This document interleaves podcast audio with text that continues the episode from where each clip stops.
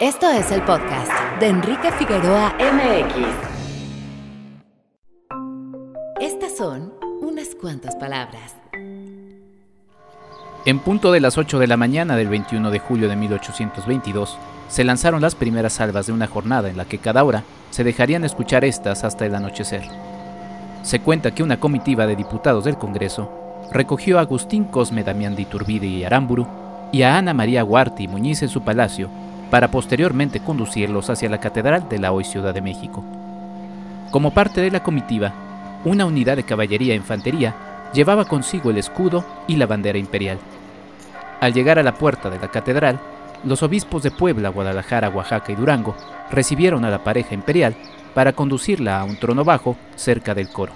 Parientes, miembros de la corte y unos generales les acompañaron. Se dejó escuchar entonces Veni Creator, himno cristiano en latín que invoca al Espíritu Santo.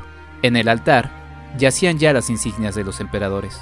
Para él, una corona, una espada, un cetro, un manto y un anillo. Para ella, un cetro, un manto y un anillo. Tras una serie de actos ceremoniales de tipo religioso, el obispo de Guadalajara, don Juan Cruz Ruiz de Cabañas y Crespo, bendijo las insignias de los emperadores y posteriormente procedió al acto de la coronación. El religioso colocó la corona imperial en manos del presidente del Congreso, el diputado por Puebla, Rafael Mangino, quien a su vez fue el responsable de colocarla en la cabeza del emperador.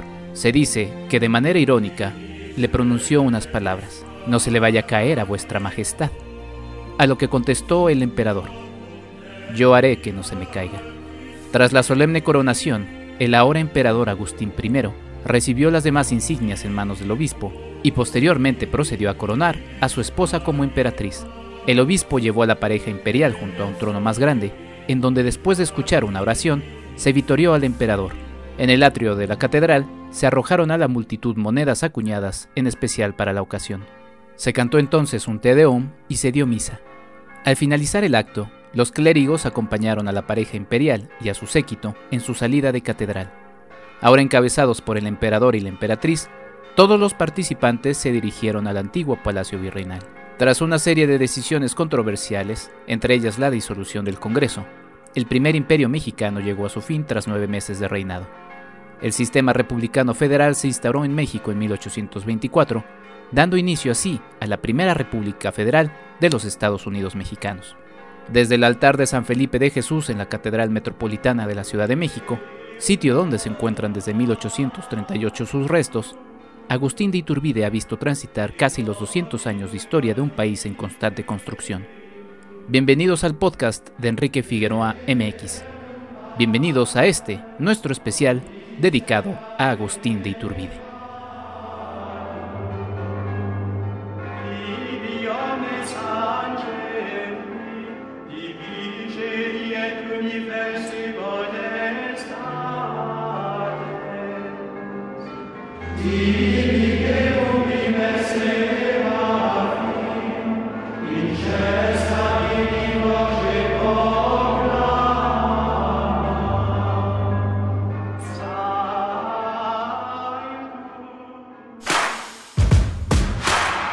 www.enriquefigueroa.mx. Bienvenido. Este es nuestro invitado de la semana. Muy buenos días, tardes o noches. Bienvenidos a esto que es el podcast de Enrique Figueroa MX. Yo soy Enrique Figueroa Naya y les doy la bienvenida a un episodio más, pero un episodio más de estos que he estado pues esperando desde el inicio de este año, de este extraño 2021, si ya el 2020 era extraño, el 2021 no deja de serlo, pero pues bueno, ni modo, así nos tiene que tocar conmemorar varios hechos históricos este año, como ya lo han estado eh, pues, siguiendo en mi podcast. Y pues esto lo podemos sumar un poco como, ¿cómo le podríamos decir? iba a decir la Liga de la Justicia, pero podríamos llamarla la Liga de la Injusticia por cómo han sido tratados los personajes, ¿no? Ya pasamos por un episodio sobre uno de los grandes villanos de la historia de México, Hernán Cortés. Ya lo desmitificamos en un episodio que les invito a que escuchen. Y pues vamos a pasar con otro villano de la historia de México, o bueno, un hombre que la verdad es que ha pasado desde ser héroe, eh, va villano y luego otra y luego villano y bueno, ya no sabemos qué es lo que nos depare en los próximos 100 años. Y para ello invité pues nada más y nada menos que al maestro en historia por la Facultad de Filosofía y Letras de la UNAM, Joaquín E. Espinosa Aguirre, eh, quien por cierto, nada más voy a hacer la, distinción eh, sobre este aspecto. Eh, en la academia los títulos son importantes porque pues, hay mucho trabajo detrás de, un título, detrás de una licenciatura, detrás de una maestría, detrás de un doctorado. Entonces, cuando yo me refiero a un doctor o maestro, pues primero es por una situación de respeto, de, justamente pues, darle su, lugar a, a todo el trabajo que hay detrás de ello. Y el maestro Joaquín me dijo, háblame de tú. Entonces yo con ese atrevimiento es que le voy a estar llamando de tú a Joaquín. Joaquín, bienvenido a este podcast. Muchas gracias por aceptar la invitación. No, al contrario, Enrique, muchas gracias a ti por la, por la amable invitación y, además por eh, permitirme platicar sobre este tema tan interesante en un momento tan crucial como es el de 2021, ¿no? Como ya lo, lo señalaste, pues es eh, eh, un, punto conmemorativo muy importante, ¿no? Dos momentos fundacionales de la historia de México que se conjugan en este, en este pues, eh, terrible año, ¿no? De, pandemia y de muchas otras cosas negativas, pero bueno, tratemos de verlo desde la, perspectiva eh, positiva, desde que pues la historia sigue, sigue viva y sigue generando interés, y qué mejor que platicarla durante pues este, este, esta coyuntura del año 2021. Muchísimas gracias por la invitación. No, muchas gracias a, ti, Joaquín. Y pues sí, sí, un, un, 2021 en el que se cruzan estas dos conmemoraciones. Ya pasamos por agosto los 500 años de la conmemoración de la caída de México Tenochtitlan y ahora estamos entrando en el mes de septiembre a recordar los 200 de la consumación de eh, la independencia de México.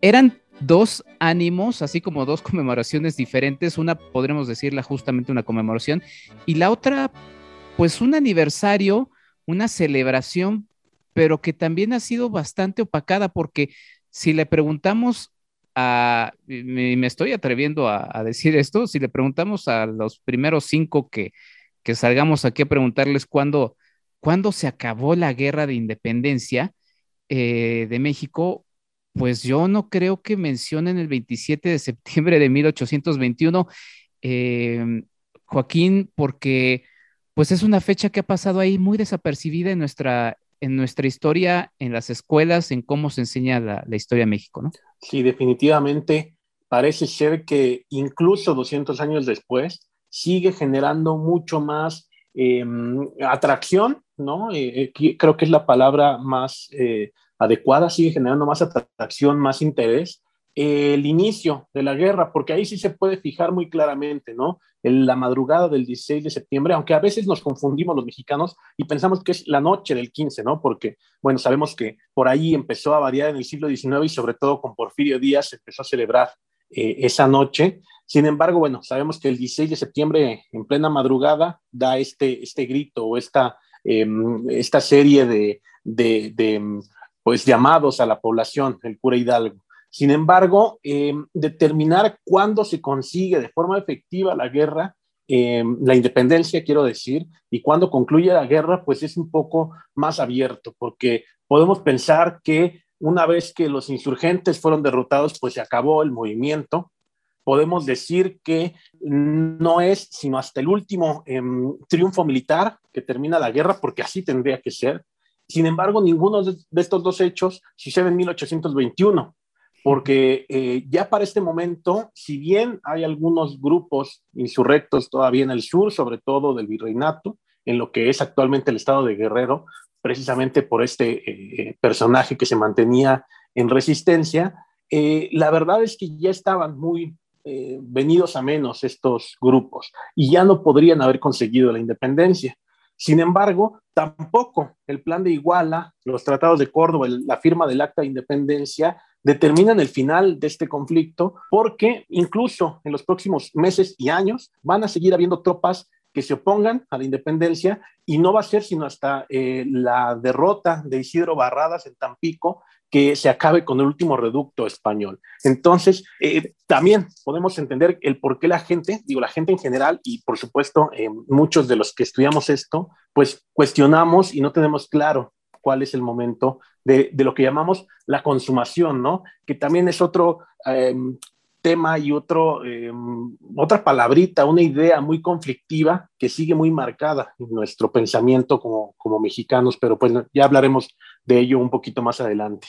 Pues ya hablaremos de ello en, un inicio de como México, porque bueno, ya ni hablar también de los primeros años del México independiente, prácticamente todo el siglo, eh, todo el siglo XIX, pues termina siendo un siglo muy complicado para esta naciente nación, tan complicado que bueno, mm, pues bueno, ya sabemos todo el asunto del territorio, las guerras, los países que que se vieron tentados a invadir, que invadieron, que ocuparon, en fin, toda la situación que, que, le, que le, sucede a México en sus, en sus apenas 200 años, porque, porque antes de eso la presencia española fueron casi 300, casi 300 años, igual también como no se consumó eh, la conquista en, en 1521, eh, pues también fue un proceso muy largo. Pero a ver, Agustín de Iturbide, eh, Joaquín, ¿cómo te llama la atención este personaje, digo, es evidente, es un personaje muy, muy célebre, pero ¿cómo empezaste a estudiarlo? Porque, pues, para esta, eh, eh, esta tesis doctoral que estás trabajando, em, pues hay, hay un largo proceso de mucho estudio. ¿Cuándo fue ese primer, em, esa primera luz de Iturbide que apareció en tu, en tu mente? Sí, justo, justo esto que decías al inicio, de que a veces no tenemos muy claro dónde es la consumación, dónde se consigue la independencia, y sobre todo a los personajes, ¿no? Que están ocultos detrás de este concepto de consumación, eh, pues Iturbide pues, nos pasa desapercibida la mayoría de los mexicanos. Eh, ahora que, vivo en, Morelia, acá en Michoacán, él habiendo nacido en esta ciudad, pues es un poquito más conocido y de alguna forma em, recordado con mejores em, argumentos, ¿no? Sin embargo, eh, allí en la Ciudad de México, donde pues yo me crié y demás, no era muy común escuchar de Iturbide, incluso en los libros de historia, ¿no? De, la SEP con los que nos educaron a la mayoría de nosotros. Em, y no fue sino hasta la prepa que yo me encontré al, personaje por ahí en algunas clases de historia, en pláticas con algunos amigos que, que, bueno, llegábamos a la conclusión que Iturbide era el, el, otro Bolívar o el otro San Martín, ¿no? Uno de estos libertadores de América, ¿no? Como, como allá sí se le reconoce a los otros personajes con el paso del tiempo decido estudiar historia y pues me voy acercando a, este personaje tratando de entender pues quién es, ¿no? Quién es, qué hace y sobre todo por qué no le hacen tanto caso. Em, y pues a lo largo del tiempo voy revisando pues bibliografía, algunos libros, algunas eh, obras muy viejas ya en algunos casos de, de 1822. Es el primer texto que se dedica de lleno a trabajar a Iturbide. Entonces, pues ya te imaginarás, hay un mundo de, mm, eh, tinta vertida sobre papel eh, para, para, explicar a este personaje, ¿no? Bueno, no para explicar, más bien para hablar de él, porque explicar eh, a Iturbide pocos lo han logrado en realidad y, hacia allá iba con esto de que hay tantos libros sobre Iturbide. En él em, se han fijado muchos estudiosos, periodistas, abogados, escritores de literatura, tal cual. sin embargo, de las cerca de 30, 35 biografías que, más o menos he tenido al alcance y he podido revisar, pues creo que hay dos tendencias muy claras. Una que es la de, mm, defenderlo, ¿no? O sea, defender, hacer una apología de él como el gran padre de la paz, el héroe olvidado y, y estas cosas. Y la otra es para tratar de denostarlo por ser un traidor, un ambicioso, el que, entre comillas, como todo mundo lo refiere, el que se autoproclamó emperador de México, ¿no? Eh, entonces, pues costó mucho trabajo el que me tratara de, quitar de encima toda, toda esa historiografía, como la llamamos los historiadores, ¿no? estas obras de historia, em, para tratar de no conocerlo tal cual fue, porque pues eso va a ser imposible. Nunca lo voy a llegar a, conseguir, ni nadie tendría eh, por qué pensarlo. Sin embargo, sí tratar de ver qué acciones estaban detrás de toda esa historiografía. Y bueno, como seguramente ya aquí eh, muchos y otros historiadores lo han mencionado, pues no hay mejor forma que eh, conocer un poquito más los sucesos del pasado que a través de las fuentes de primera mano, ¿no? No solamente los libros que han escrito los historiadores a lo largo de 200 años, en el caso de Iturbide, sino eh, pues los documentos que los propios personajes dejaron ahí, ¿no?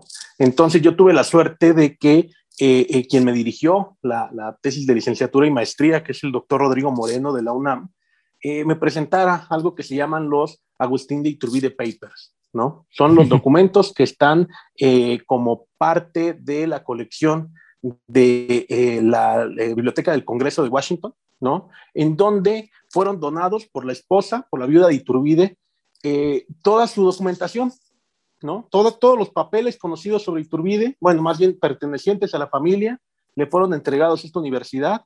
Algunos dicen, esto no me consta, pero algunos dicen que eh, a consigna de que jamás volvieran a México. es curioso porque em, pues fueron tan maltratados los emperadores, los malogrados emperadores, Agustín Iturbide y Ana María Huarte, su esposa, que el rencor que guardó esta mujer después de el fusilamiento de Iturbide y de andar penando por toda eh, eh, por todo Estados Unidos prácticamente después de la muerte de, del esposo, eh, pues la hicieron tener pues un poquito de, rencor en contra de ese país al grado de que supuestamente pidió que estos documentos no llegaran a, México, ¿no? Entonces, bueno, para no largarme, creo yo que dijiste algo fundamental al inicio, la, la injusticia con la que se ha tratado Iturbide creo que fue lo que más me atrajo, ¿no? Más allá de los grandes héroes eh, de bronce que, tenemos en la historia de México, los grandes Hidalgo, Morelos, eh, estos que, bueno, las cúpulas de, poder y del gobierno han tomado como eh, bandera, ¿no? Que son los más notables, los más destacados, pues no me atrajeron tanto como la figura de Iturbide, porque detrás de él creí yo en ese momento, y pues lo comprobé con el tiempo, eh, que había muchas más mentiras que certezas, ¿no? Entonces, pues era como que un espacio muy em, eh, benéfico para poder entrar, llegar a la documentación que el propio personaje generó en su época y sus contemporáneos, y ya finalmente tratar de un poquito vislumbrar quién fue ese tal Iturbide, ¿no? Más allá de lo que nos han dicho que fue. Joaquín, habrá que invitarte en un futuro para hacer un episodio especial del infortunio de las emperatrices de México, ¿no? Eh, y, cómo quedaron afectadas por, por, lo que les pasó a sus esposos. Eh, en fin, creo que es muy interesante esa, esa, esa historia también. Pero bueno, vamos a hablar de, Iturbide. Eh, como ya bien mencionabas, él, nace en Valladolid, hoy, hoy Morelia, Michoacán. este dato lo voy a retomar un poco hacia el final el 27 de septiembre de 1783, ¿no? Hijo de un español y de una y de una criolla. ¿Qué nos platicas de los primeros años de vida de Iturbide en la ciudad donde también pues otro insurgente importante, bueno, pues sí, un insurgente importante también nació? Eh, sí, de, esto nada más rápidamente, las emperatrices si no tuvieran la suficiente mala suerte Iturbide y Maximiliano de haber muerto fusilados, ¿no? Em, estas mujeres, las viudas, las emperatrices, tuvieron la peor suerte aún de haber vivido muchísimos años. Ana Huarte va a morir hasta los 60, es decir, ya prácticamente en épocas del imperio, del segundo imperio mexicano. Es decir, le va a sobrevivir prácticamente 40 años a Iturbide.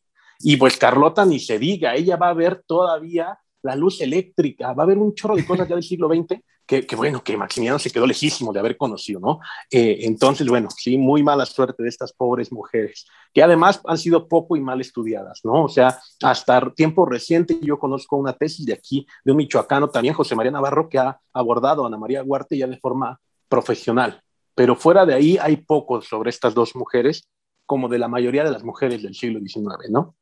Pero bueno, ya al, tema, yendo a lo concreto, Iturbide eh, nace, como dices tú, en 1783, el mismo año que nace Simón Bolívar, ¿no? Por si fuera poco, eh, digo, yo siempre digo, tanto a colegas, amigos en clase, siempre digo que si queremos buscar coincidencias, las vamos a encontrar facilito.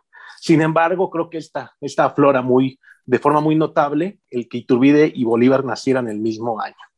Eh, nace como parte de una de las familias más o menos de medio eh, eh, empuje, de medio eh, abolengo aquí en la ciudad de Valladolid, como, como se llamaba Morelia, y, va a tener un acto fundamental en sus primeros años, el que es em, ingresar a las milicias provinciales, que es pues la parte del ejército no profesional, en la cual sí podían ingresar los criollos, sobre todo los que trataban de, de, crecer, ¿no? Ese famoso aspiracionismo que, que, ahora tan, tan mal se ve, pues estos criollos por supuesto que eran eh, aspiracionistas ya que buscaban crecer social, política, económicamente, eh, y Iturbide era uno de ellos, claramente.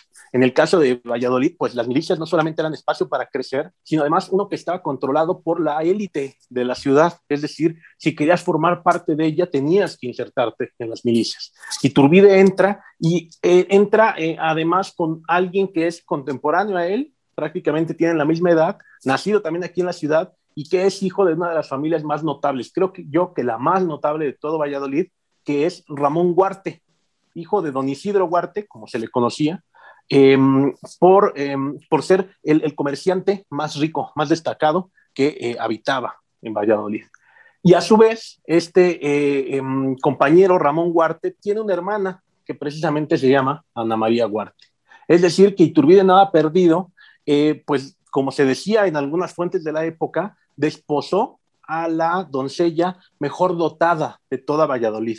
Y no por sus atributos físicos, sino por la dote que recibió pues de este rico comerciante Isidro Huarte. Entonces creo yo que antes de la guerra esos dos van a ser los momentos fundamentales para entender a, Agustín de Iturbide. Buscaba ascender militarmente al ingresar a, las milicias provinciales y en términos de la élite de aquí de la ciudad, pues no había mejor forma que casándose con la hija del más notable, ¿no? Entonces, esto va a ser fundamental, se casan en 1805 y a partir de ahí, hasta prácticamente la muerte de Iturbide, van a empezar a concebir hijos a diestra y siniestra, porque van a tener al menos 10 hijos, ¿no? Entonces va a tener 10 herederos del emperador Agustín I eh, una vez que, que sea fusilado ya en Padilla en 1824. Entonces, digo, e, es muy de la época, claro está, ¿no? El propio Iturbide había tenido cuatro hermanos que, que, que habían nacido y vivido, pero además varios eh, intentos fallidos de sus padres, ¿no? Entonces, el que Iturbide tuviera 10 hijos y todos vivieran, sobrevivieran durante al menos un año, es de notarse, es de notarse mucho, además de lo, de lo llamativo del número, ¿no? Ya para 1808, 1809, Iturbide ya había hecho algunos ejercicios dentro de estas milicias provinciales por haber sido llamados a una cosa que se llamó el Cantón de Jalapa, en donde el virrey en turno había em, buscado oponerse a cualquier intento británico de invasión sobre el puerto de Veracruz, poniendo a todos estos milicianos como una barrera defensiva, ¿no? Ahí, por supuesto que, y esto lo ha repetido mucho los libros de historia, eh, Iturbide va a conocer, o por lo menos va a coexistir, es decir, van a estar en el mismo espacio, eh, este personaje eh, y otros de Valladolid, como José María García Obeso, eh, José María Michelena, pero también gente un poquito de más al norte, que son eh, Ignacio Allende, Juan Aldama y muchos de los personajes que van a participar activamente en el grito de, bueno, en el movimiento iniciado por el grito de, Hidalgo, ¿no? Entonces, esto va a ser como un momento clave para, para el proceso que va a iniciar en 1810 e Iturbide va a estar ahí. Joaquín, eh, haces, este repaso de todos estos años que, te aprecio mucho y vamos justamente a mencionar este momento que, destacas, el, famoso grito de Dolores. Em, pocos saben que Miguel Hidalgo e Iturbide, eh, o se imaginaban, se habrían conocido y pocos sabrían todavía que el propio Hidalgo eh, de alguna manera tuvo un acercamiento con, con Iturbide. Cuéntanos un poquito de este, de este momento. Sí, sí, yo, yo cada vez me, cuestiono más si se conocieron, en el, o sea, previamente. Sin embargo, eh, debió de haber sabido, por lo menos Iturbide de Hidalgo, dado que él siendo un natural de aquí de Valladolid, eh, debió de haber observado como una figura de, mucho, de mucha autoridad al propio Hidalgo cuando fue rector del Colegio de San Nicolás Obispo, ¿no? Es un personaje muy destacado para la ciudad de Valladolid Miguel Hidalgo. Entonces, al menos si no se conocieron físicamente eh, y tuvieron alguna charla mutua, Iturbide, por supuesto que sabía quién era el cura Hidalgo. Además de que se ha dicho, y esto no lo sé, tampoco lo, se ha podido confirmar, que eran parientes por la, por la línea de eh, una familia que se llama eh, Villaseñor, de aquí de Valladolid. sin embargo, parece ser que eran lejanos, más o menos en, sexta o séptimo, en sexto o séptimo grado. Esto es que, bueno, como nosotros cuando conocemos en las fiestas familiares o en los funerales al primo del tío, del sobrino, de la tía, abuelita que acaba de fallecer, pues más o menos así. Entonces, em, eh, si, bien eh, se, ha hablado de este, de este conocimiento mutuo, pues bueno, o sea, más allá de eso, creo que lo seguro es que Iturbide sabía quién era el cura Hidalgo, sobre todo para la importancia que tuvo pues el grito y el inicio del movimiento, ¿no? En 1810. Ahora, el propio Iturbide dice en su testamento de Liorna, como se le ha llamado, o su manifiesto al mundo, es decir, un escrito en el cual em, trata de defender su actuación política durante toda su vida y que es escrito en 1823.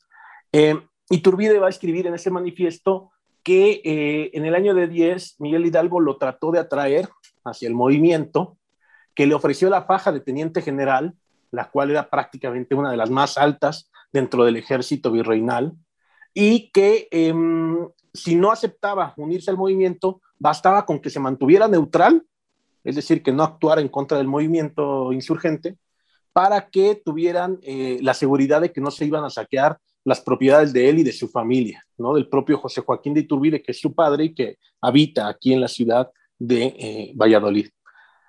Pues no lo sé, yo, yo, yo dudo un poco eh, a veces uno cuando escribe, digo, yo nunca he escrito una autobiografía, pero supongo que es una, un tema común en cada persona que las escribe, que pues se pone en el ojo del huracán, ¿no? Se pone como el gran protagonista de todo suceso en el cual haya estado presente mínima o máximamente, ¿no? Eh, entonces, Iturbide parece ser que exagera un poco con este asunto, porque de entrada, para este momento, él era un teniente, ¿no? Un teniente, eh, un oficial de estas milicias provinciales y el pensar que pudiera ascender a teniente general, parece que nada más es un juego de palabras, pero no lo es. Hay por lo menos unos seis grados de diferencia entre lo que Iturbide ostentaba y lo que había ganado dentro de las fuerzas virreinales y lo que presuntamente se le ofrecía como parte del ejército insurgente. Entonces es inverosímil un poco esto. Además, el propio Iturbide dice, por aquel momento yo era pues un donadie, me conocían en mi casa y algunos vecinos de la ciudad, porque era real. y Turbide no destacaba más allá del contexto provincial, local de aquí de Valladolid, y el que el movimiento de, Hidalgo buscara traerse a alguien como él, pues era intrascendente realmente. Había gente de mucha más graduación que podía ser crucial para lo que viniera después, ¿me explico? Entonces, em, parece que, exagera un poco Iturbide. Además de que no hay testimonio, no hay otro testimonio que nos confirme o niegue esto que dice el propio personaje. Es decir, no existe una carta, una comunicación. Dentro de los insurgentes no hay una sola prueba ni testimonio de que esa invitación se haya realizado. Y es más, como ya sabemos, eh, que tal cual, ¿no? Que Iturbide se va a dedicar a hacer la contrainsurgencia a partir de ese momento. Por si fuera poco, la casa del padre aquí en Valladolid va a ser saqueada, ¿no? Se dice él en algún momento que le robaron algunos libros incluso en ese saqueo.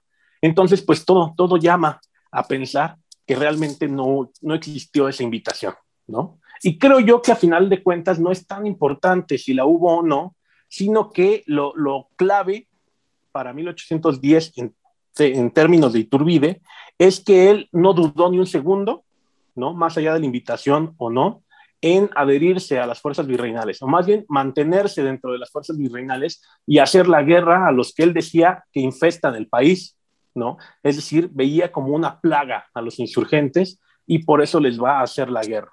Entonces, creo yo que lo más destacable es que su postura política y su ideología está muy definida en este momento de 1810, porque además el año anterior, en 1809, hubo una conspiración en Valladolid de muchos miembros de la milicia provincial a la que él pertenecía, que trataron de hacer pues un, un levantamiento político similar al que después Hidalgo haría. Eh, Iturbide no solamente no participa, sino que además em, forma parte de las, de, los, de, las tropas que se encargan de aprender a muchos de estos conspiradores. Entonces creo yo que al menos hasta 1816 no hay ni siquiera un asomo ni una luz de independentismo en Iturbide, no claramente eh, demostrado por sus documentos. Yo lo quiero sacar de la Liga de la Injusticia de los Villanos, pero mira, aspiracionista, y también este, pues muy exagerado en sus textos. Eh, Grandilocuente, ¿no? Exacto, me suena un poco a Cortés, ¿no? Pero bueno, en fin, este, yo lo quiero sacar de esta Liga de la Injusticia. Eh, lo que sí es que se enfrenta a Morelos, ¿no? Se, se enfrenta a su paisano en 1800, en 1813 y bueno, se convierte además en, pues, en el gran enemigo posteriormente de los, de los insurgentes, ¿no? Sí, claro, eh, eh, poco a poco y ya sobre la marcha de la guerra, Iturbide ahora sí comienza a tener un, renombre bastante importante dentro de las fuerzas virreinales. Primero porque eh, a partir de 1810 ya está haciendo guerra contra algunos pequeños grupos insurgentes. Por ejemplo, el primer enfrentamiento va a ser en Acámbaro, ¿no? muy cerca de donde él tenía una hacienda que se llama San José de Apeo, en Marabatío, cerca de Tlalpujagua, donde se compran las esferas para que más o menos se ubiquen, eh, en un triángulo que hace Marabatío, el oro y Tlalpujagua.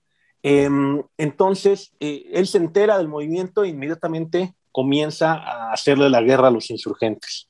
Se viene a la Ciudad de México y desde ahí comienza a, em, a, participar en batallas de mayor envergadura, digo, dentro del contexto de la guerra de independencia. Tampoco hubo grandes batallas campales como nosotros quisiéramos imaginarnos.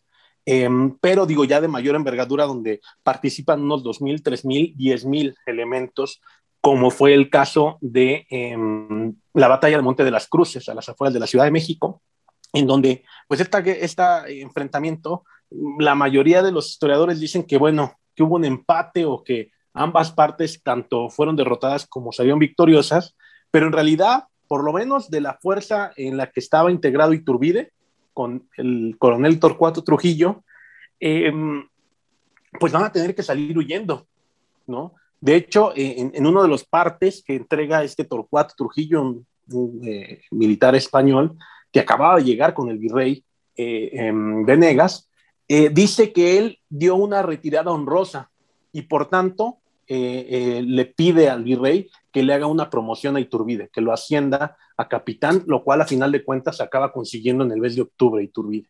Entonces, eh, es derrotado, pero Iturbide comienza a destacar un poquito por ahí.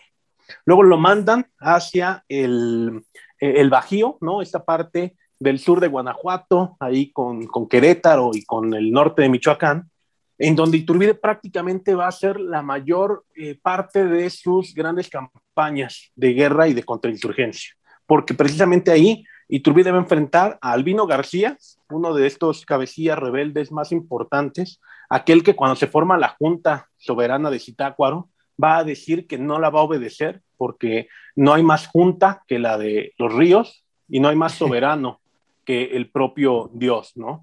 Entonces, eh, y que no hay más alteza que la de las montañas, ¿no? Entonces, es un personaje muy, muy agreste, si lo queremos ver así, ¿no? Muy de campo, pero que tiene una convicción fuertísima, además de muchísima gente a su, a su mando. Lo acaba pescando en el, en el lugar donde él tenía su centro de operaciones, que era Valle de Santiago, y pues lo, lo, fusila, lo degolla, y bueno, acaba, acaba muy mal el pobre Albino García.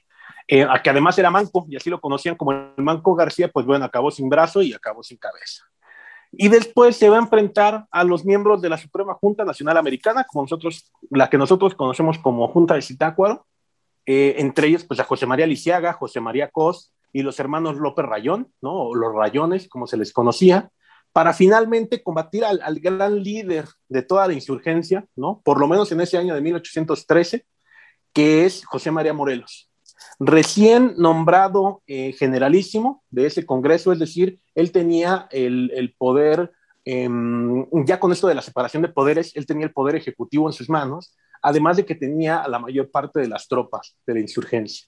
Entonces, cuando este personaje, Morelos, eh, es nombrado generalísimo, decide dirigirse a la ciudad natal de ambos, como ya mencionaste, eh, que es Valladolid de Michoacán, y se van a enfrentar en, la, bueno, en los días cercanos a la Nochebuena y la Navidad de 1813.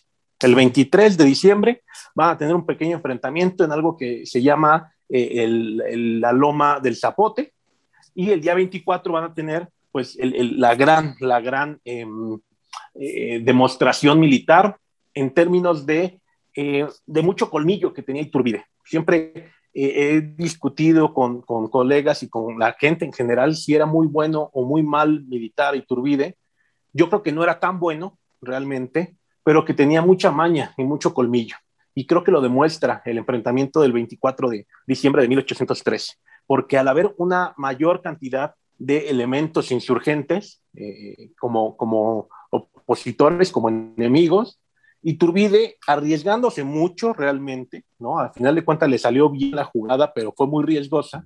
Iturbide decide con una escuadra muy pequeña de unos 15 o 20 elementos penetrar el campamento insurgente, ir haciendo mucho ruido al centro del propio campamento. Entonces, o sea, imagínense, ¿no? Una, una, una base militar de más o menos unos 3.000, 3.500 soldados insurgentes, además muy bien adiestrados, porque era el ejército de Morelos, no eran las hordas que traía Hidalgo, no eran eh, otros grupos cuyas dimensiones podían ser mayores, pero con menor orden militar.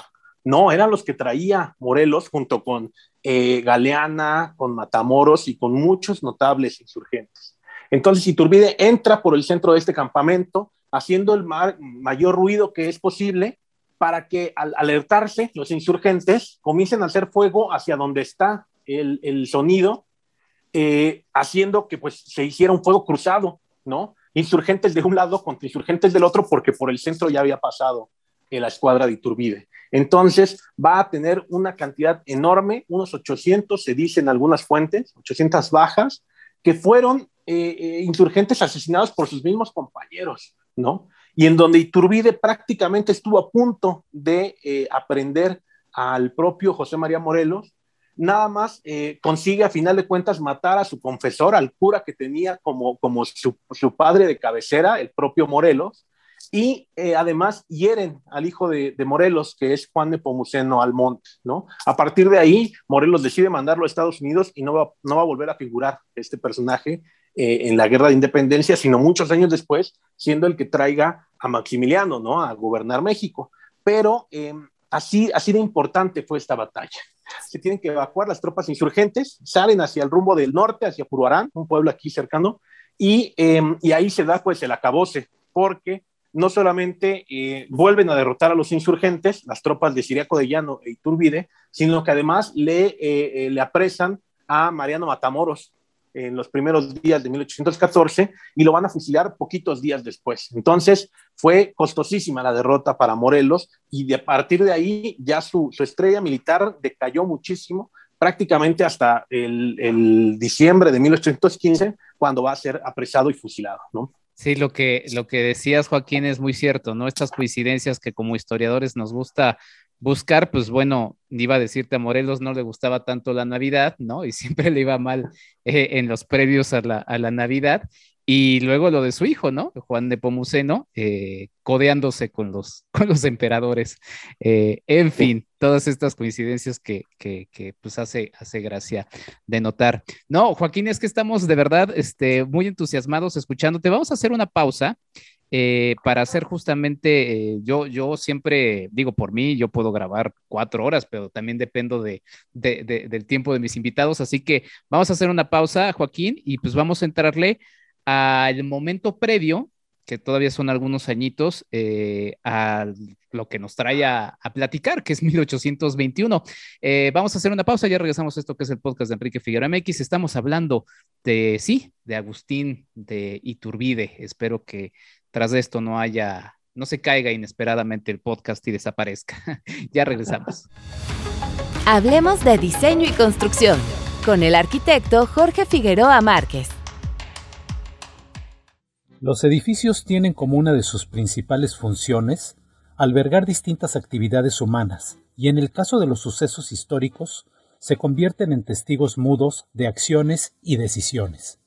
En el caso del proceso que desencadenó en la consumación de la independencia de nuestro país, hay edificios en los que se dieron lugar importantes eventos y en esta ocasión les comento sobre seis de ellos. Casa de la Corregidora o del Corregimiento. Ubicada en la ciudad de Querétaro, este lugar fue el corazón del movimiento de independencia, la residencia y despacho de Miguel Domínguez y Josefa Ortiz, corregidores o corregentes de Querétaro. Prestaban una sala para las pláticas definitorias de la ruptura con el régimen español, las que disfrazaban de tertulias literarias.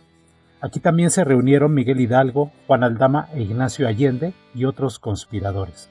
En su arquitectura, la casona de tres niveles construida en 1770 Posee un sobrio estilo, sin una ornamentación profusa, salvo la básica y convencional de la época, como los marcos de cantera en las ventanas, las pechinas, listelos y coronamientos. La alhóndiga de Granaditas. El gran edificio de 75 por 68 metros servía de almacén de granos o granaditas y cereales. Era nuevo al iniciarse la guerra de independencia y había costado poco más de 207 mil reales, el equivalente a 13 mil escudos de oro. Ubicado en la bella ciudad de Guanajuato, fue en este edificio en donde cobra fama el Pípila, miembro de las tropas de Hidalgo, que prende fuego al portón de la Alhóndiga, en donde los soldados españoles y civiles se encerraron para resistir el asalto a la ciudad. La Alhóndiga es una construcción de mampostería atribuida al arquitecto José del Mazo y Avilés. De volumetría masiva y cuadrangular, lleva al centro un mediano patio abierto y una cornisa exterior de estilo neoclásico. Hoy en día existen en las cuatro esquinas placas conmemorativas de los próceres cuyas cabezas fueron ahí colgadas. Palacio de Gobierno de Guadalajara. El palacio se encuentra al oriente de la Catedral de Guadalajara. Es un sólido edificio de cantera gris ornamentado con una portada principal barroca, coronada por un reloj de tiempos del porfiriato. En la bóveda de acceso una inscripción habla de su segunda fundación y consigna la fecha 1790 ya que un primer edificio ubicado ahí se derrumbó a causa de un fuerte sismo. El gran patio interior está arbolado y es trazado por arcadas de medio punto en dos pisos. El cubo de escaleras está decorado por los murales de José Clemente Orozco, uno de los cuales retrata a Hidalgo blandiendo una antorcha y alzando su puño al aire. Desde aquí, Hidalgo abole la esclavitud, lanza El despertador americano, una breve publicación de propaganda insurgente que solo emitió siete números, además de que realizó otros decretos importantes, ese conjunto de proclamas está considerado como el primer gobierno independiente mexicano. La Ciudadela. En 1807 abrió como la Fábrica Real de Tabacos, un proyecto del ingeniero Miguel Constanzó, que fue llevado a cabo por los arquitectos José Antonio González Velázquez e Ignacio Castera. Su estilo es neoclásico y el uso del tesontle les confiere personalidad a sus prolongadas fachadas de un solo nivel.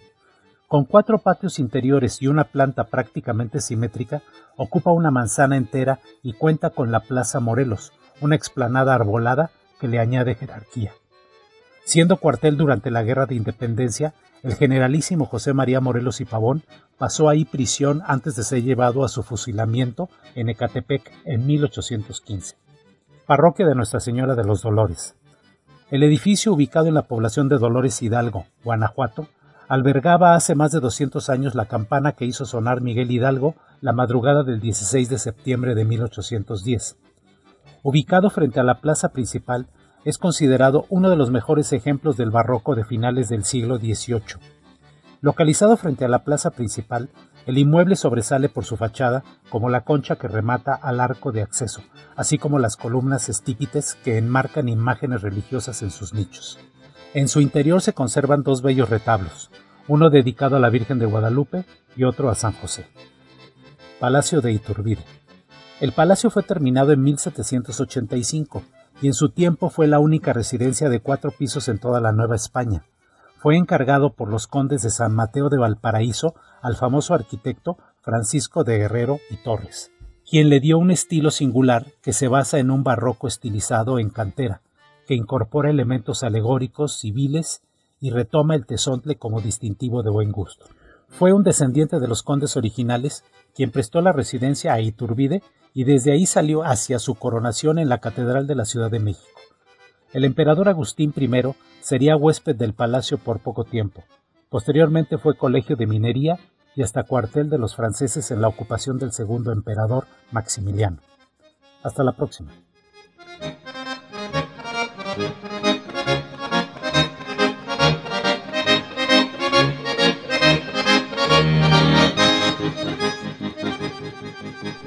Hablemos de diseño y construcción con el arquitecto Jorge Figueroa Márquez.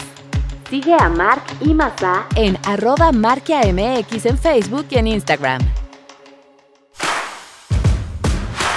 Arroba Enrique Figueroa MX en Facebook y en Instagram.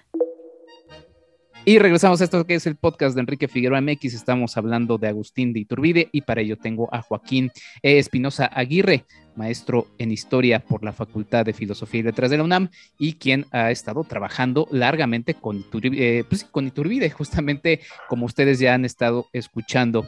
Eh, Joaquín, después de, esto y previo a, a, lo que nos trae a hablar, que es 1821, eh, Iturbide pasa un momento complicado en donde pues ahí le, empiezan a armar algún alboroto y de, la, de, no, de no ser conocido a ser muy conocido, da su primer paso a, como eh, la infamia, por así decirlo. Cuéntanos un poco de ello. Sí, algo dentro de toda esta injusticia que, que anunciabas desde el principio, eh, pues algo de verdad tiene que haber, ¿no? No, no solamente de la nada se generan em, las, las grandes figuras de bronce de los héroes, ni los grandes cuernos y la cola de diablo que tienen los, los desterrados de la historia eh, nacional, ¿no? Algo malo tendría que haber hecho porque pues, era como cualquier otra persona, alguien con, pues, con defectos y virtudes, ¿no? Para, para ser eh, eh, concreto.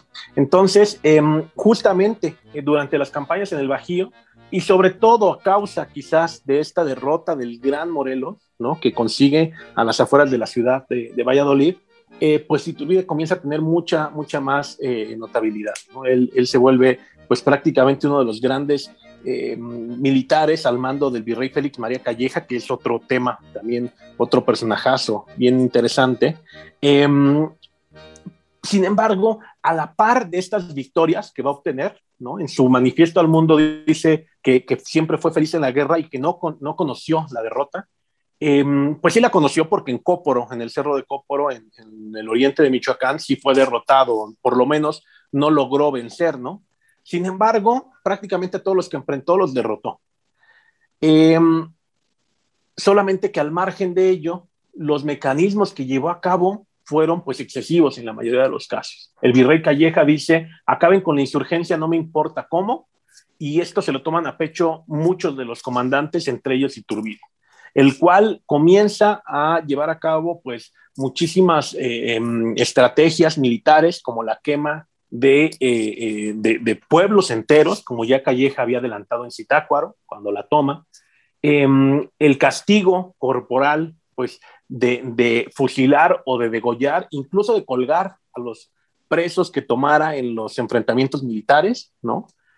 Y pues el caso, digamos, más extremo quizás, el más notable, quizás no el más conocido tampoco, pero el más notable, que es el, el atreverse, porque creo que es la palabra que se tiene que utilizar, el atreverse a dirigir su campaña de terror contra insurgente en contra de las mujeres, de las esposas e hijas de los insurgentes, con tal de tratar de atraerlos al indulto.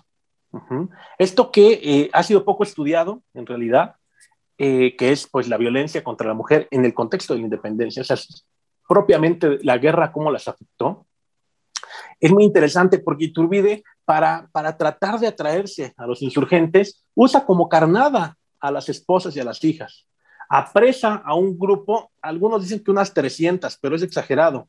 Concretamente, eh, hay un documento de la época de un cura, que es el que defiende estas mujeres, donde dice que son treinta y tantas mujeres, es decir, son 40 como número máximo a las mujeres que apresa Iturbide, pero sí lo hace, no solamente amenaza con, con llevarlo a cabo, sino que las lleva al presidio que, está en Irapuato y en la ciudad de Guanajuato y las mantiene ahí algunas por un año y a otras hasta tres años prácticamente. Es decir, que, ejerce una violencia que es muy, muy, muy excesiva, incluso en el contexto de la guerra.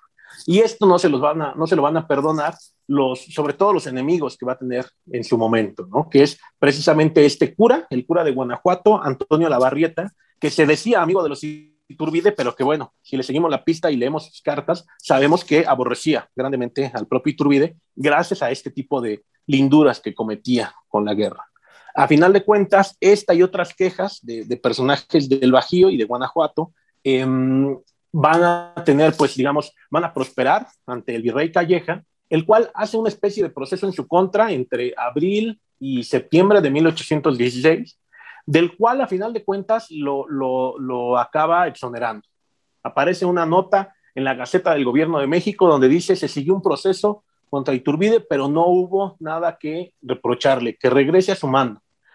Sin embargo, a pesar de estar perdonado ya por el virrey Calleja, se da la transición hacia el nuevo gobierno, llega el nuevo virrey que es eh, Juan Ruiz de Apodaca, y como él traía en la mente una política mucho más conciliatoria, pues ya Iturbide, tan vehemente, tan violento, pues ya no le funciona. Entonces, aprovecha este pseudo proceso que se le lleva a cabo a Iturbide y lo deja a un lado. Lo, retira de su mando en el ejército del norte y a partir de 1810, diciembre de 1816, ya Iturbide queda como un, em, un militar retirado o sin mando efectivo. Y se la va a pasar a lo largo de esos años, hasta 1820 al menos, en la hacienda de, la compañía, como se le llamaba, por haber pertenecido a los jesuitas, en la provincia de Chalco, como la llamaban, a las afueras de la Ciudad de México, en el, obviamente, actual municipio de Chalco. Ahí van a pasar seguramente muchas cosas por su cabeza. Se va a juntar con la gente mm, más importante de la capital del virreinato, porque viajaba mucho hacia el centro de, de, de la Ciudad de México, y a partir de ahí pues va a cambiar su perspectiva política. Ya no va a defender a ese gobierno virreinal, el cual lo despreció a pesar de haberse dedicado a, defenderlo durante los primeros años de la guerra y pues va a generarse en él una, una pues especie de, un, rencor, vaya, ¿no? Una, un sentimiento de revancha, el cual pues va a poner en práctica en el año de 1821 o ya últimamente podemos, eh, por los estudios recientes, imaginarnos que comienza por lo menos en 1820, en el mes de noviembre, ¿no? Lo que va a acabar siendo el movimiento trigarante, lo comienza a gestar Iturbide por este rencor que se genera en él por su destitución en 1816. Yo, yo quiero separarlos de, de, este, de esta Liga de la Injusticia, pero se siguen acercando. El enemigo de mi enemigo es mi amigo, así como como Cortés también en su paso hacia México Tenochtitlan, ¿no? Haciéndose aliados.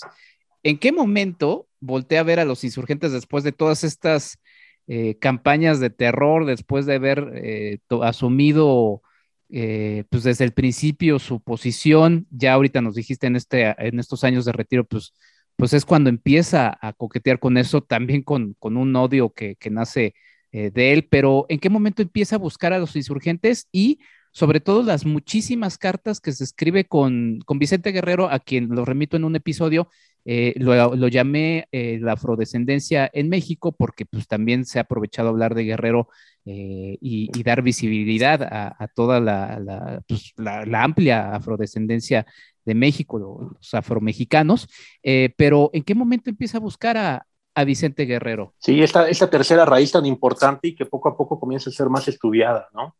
Em, y Iturbide, si bien digo que, también esto eh, eh, es muy importante de, aclarar, siempre se ha dicho que es por causa de las conjuraciones en la profesa, de las conspiraciones en la profesa, eh, que se comienza a gestar el movimiento trigarante, pues bueno, no hay más testimonio que el de un personaje que aborrecía también a Iturbide como la Barrieta, que de hecho retoma esa carta o esas comunicaciones de la Barrieta con el virrey acusando a Iturbide Em, que es el, guayaquileño Vicente Rocafuerte, recientemente referido en un discurso político por los tratados de Córdoba, ahí como un gran, gran liberal, pero bueno, era un personaje que nada, en nada quería Iturbide y que de hecho escribe para desacreditarlo frente al gobierno de Estados Unidos, para que no se reconozca la independencia de México. Imagínense a qué grado tiene este tipo el, odio y el rencor contra el personaje. Eh, este Rocafuerte va a ser el que invente que los más conservadores que los serviles, ¿no? De, la época. E, es, una, es un juego de palabras esto de servil porque es alguien que sirve, pero a su vez eh, la, palabra, si la piensan, eh, eh, se, dice, se escribe ser vil, ¿no? O sea, alguien que es vil en su forma de, actuar. Entonces, estos serviles se reúnen, según Rocafuerte, en la profesa, llaman a alguien que tenga la suficiente ambición como para traicionar a sus connacionales, como Iturbide, según dice él, y bueno, a final de cuentas no logran llegar a nada porque se jura la constitución en contra de la que estaban conspirando, ¿no? Que es la constitución de Cádiz. Sin embargo, bueno, eh, esta es una de las versiones más repetidas, más conocidas y creo yo de esas malamente de esas falsedades que de tanto repetirse se vuelven verdad, ¿no? Porque como tú decías al principio, si le preguntáramos a la población que sí sabe que en 1821 se consumó la independencia, si le preguntáramos cómo se originó el movimiento, te van a decir en la profesa.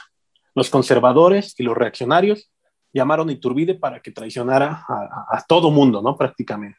Sin embargo, bueno, lo que se sabe es que Iturbide es llamado por el virrey Apodaca después de esos cuatro años de retiro lo nombra en noviembre de 1820 para comandar eh, la demarcación del sur y rumbo de Acapulco, el actual estado de Guerrero, en términos muy generales, pues para acabar con este personaje, ¿no? Precisamente con Guerrero.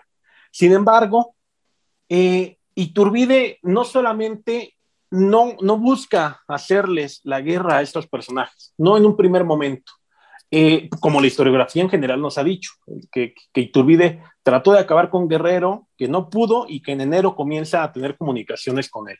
Esto es falso, o, por lo menos ya se puede comprobar que, que, no es cierto, porque Jaime del Arenal, uno de los grandes estudiosos de Iturbide, encontró en el año de 2013 o, o 14 por ahí una carta que escriben, eh, eh, que escribe Iturbide a, a Guerrero contestándole una previa ¿no? Y que está escrita el 26 de noviembre de 1820, en la cual le dice que, bueno, que qué lástima que no se deja convencer, pero que va a haber con el tiempo demostrado que la causa que defiende Iturbide es la justa. Obviamente se puede interpretar que le está hablando de la independencia, pero lo más importante es que dos meses antes de la primera carta que nosotros conocíamos, desde hace prácticamente dos siglos, ya Iturbide se estaba comunicando con Guerrero antes de empezar a ser derrotado por él, porque lo derrota el propio guerrero en varias ocasiones. Entonces, no lo trata de atraer por no poder acabar con él. ¿Me explico? Es decir, no solamente por ser más fuerte eh, guerrero, es que Iturbide lo trata de atraer. No, él observa que es el último reducto insurgente, la última chispa de la independencia, y sabe que él va a ser fundamental por los elementos militares que pueda aportar a la causa trigarante, pero sobre todo por el simbolismo que tiene que el último, prácticamente, el último líder insurgente se una a él. Por supuesto, esto va a ser uno de los grandes elementos del movimiento de la consumación, porque acuérdense que uno de los tres, de las tres garantías, va a ser la unión, no solamente entre españoles y americanos, sino también entre realistas e insurgentes.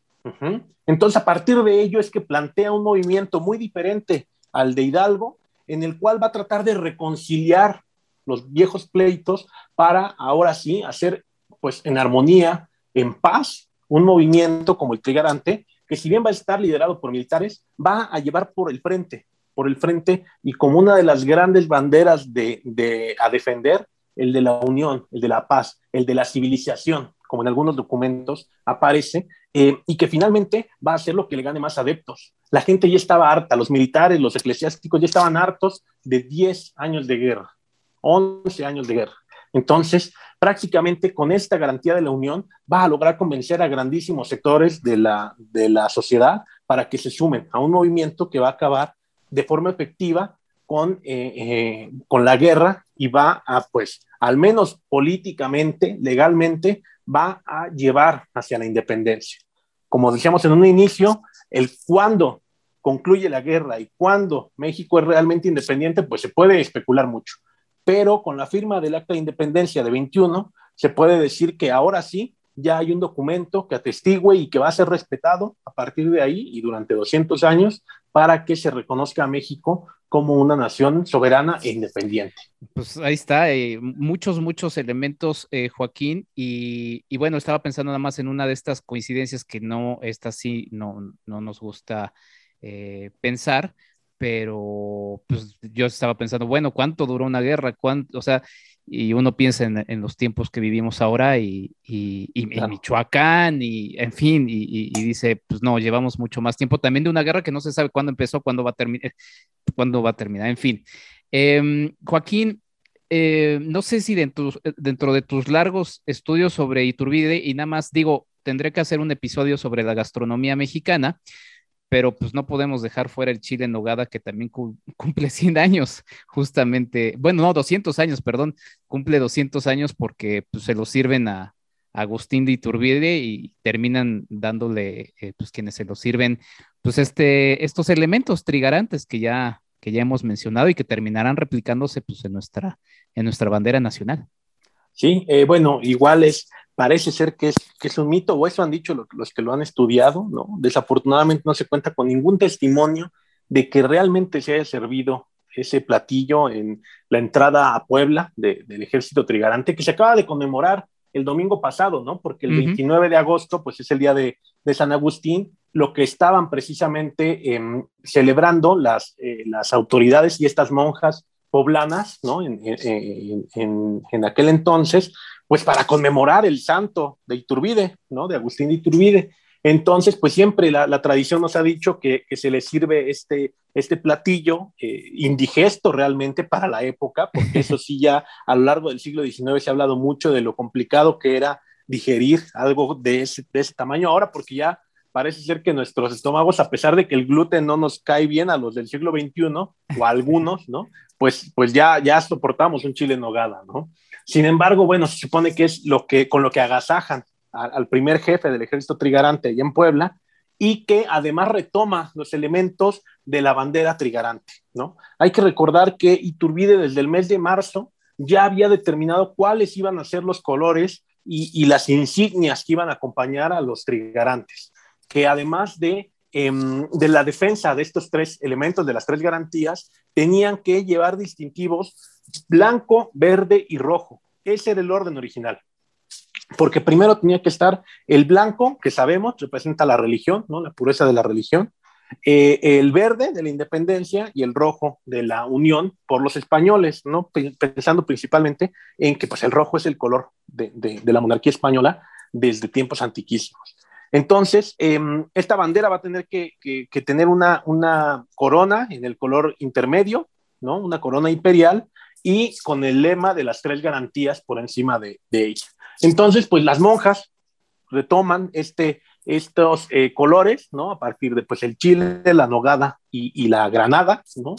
Y, eh, y pues va, va, a ser prácticamente uno de los grandes distintivos, no solamente del movimiento trigarante, sino de la naciente, eh, bueno, el imperio mexicano y luego la república mexicana, ¿no? Porque a partir de ahí prácticamente eh, pues ya no se va, a variar, perdón, en los colores que, que tenga la bandera, solamente que durante la época del imperio se van a invertir el blanco y el verde, ¿no? Para quedar como actualmente lo conocemos, y esto seguramente para dejar al centro el color blanco y que destacara más en su momento eh, la corona imperial, pero sobre todo el águila coronada, que va a ser uno de los elementos que el imperio mexicano de Iturbide retome de la insurgencia, de particularmente de eh, la Junta de Zitácuaro, donde Ignacio López Rayón determinó que se tenía que poner en la bandera mexicana al águila del de, el lago de Texcoco, ¿no?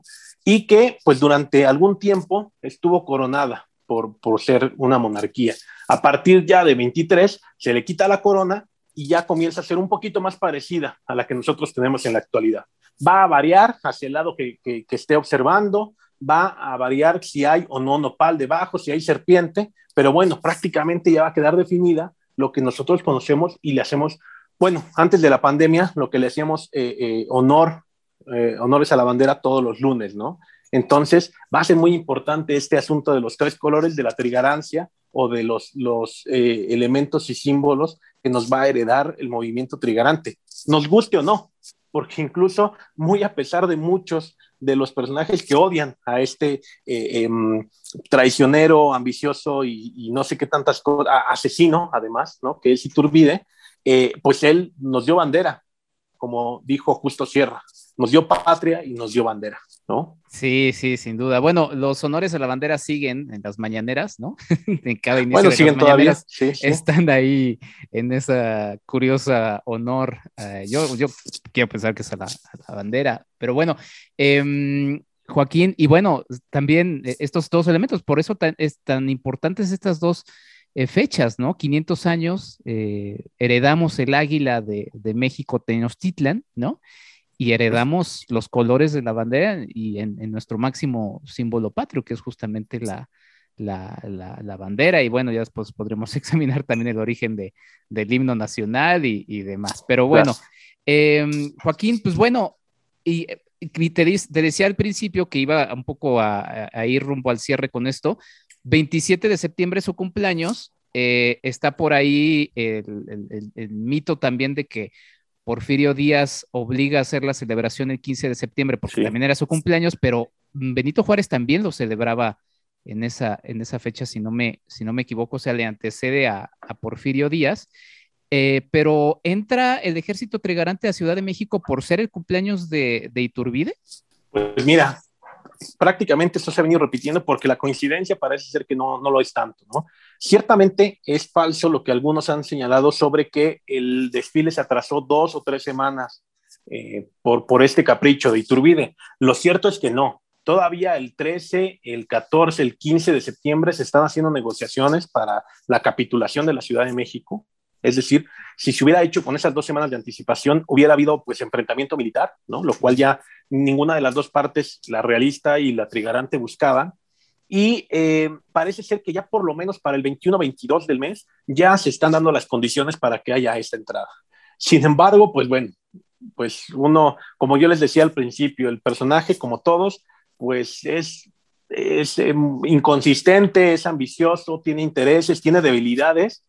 Y pues seguramente una de sus debilidades era precisamente la de la trascendencia histórica o simbólica que podía tener, ¿no? Entonces, pues claro, yo creo que sí se puede pensar, no asegurar, eso sí, pero se puede pensar o especular con que Iturbide buscó hacer de, ese, de esa festividad que era el ingreso de su ejército trigarante, de su ejército libertador, a la Ciudad de México, buscó hacer también pues su propio festejo personal, ¿no? O sea, que, que, de la mano fuera uno con otro, como, como, uno, como una unión simbólica entre lo que ambas em, eh, situaciones representaban. Algo tan importante para él como, pues bueno, su, cumpleaños y algo tan importante para el simbólico cumpleaños, bueno, el nacimiento y los futuros cumpleaños de pues la nación mexicana, ¿no? Porque a final de cuentas, el personaje eh, si bien fue el protagónico, lo principal estaba en la, obtención de la independencia, ¿no? Más allá de, su liderazgo, de sus ambiciones, pues el objetivo se estaba cumpliendo después de una década,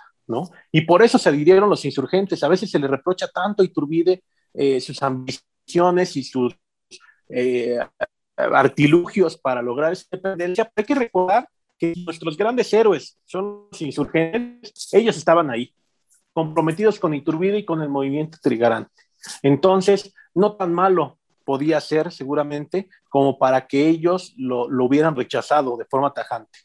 Lo hicieron en el momento, pero a final de cuentas se dejaron convencer. Y en eso tenemos que ver pues un pacto que eh, más allá de llevar a intereses personales, pues llevaba a un beneficio más generalizado de diferentes grupos y sectores no hispanos, entre los cuales estaba la élite que representaba Iturbide, la élite militar y provincial eh, eh, económicamente hablando, pero también estaban los insurgentes y todas las causas buenas que le hemos atribuido a la insurgencia. No solamente había virtudes y em, cosas positivas en la insurgencia, también los otros sectores definitivamente buscaban una mejora para sus condiciones, pero para lo que el reino en general tenía como su realidad política.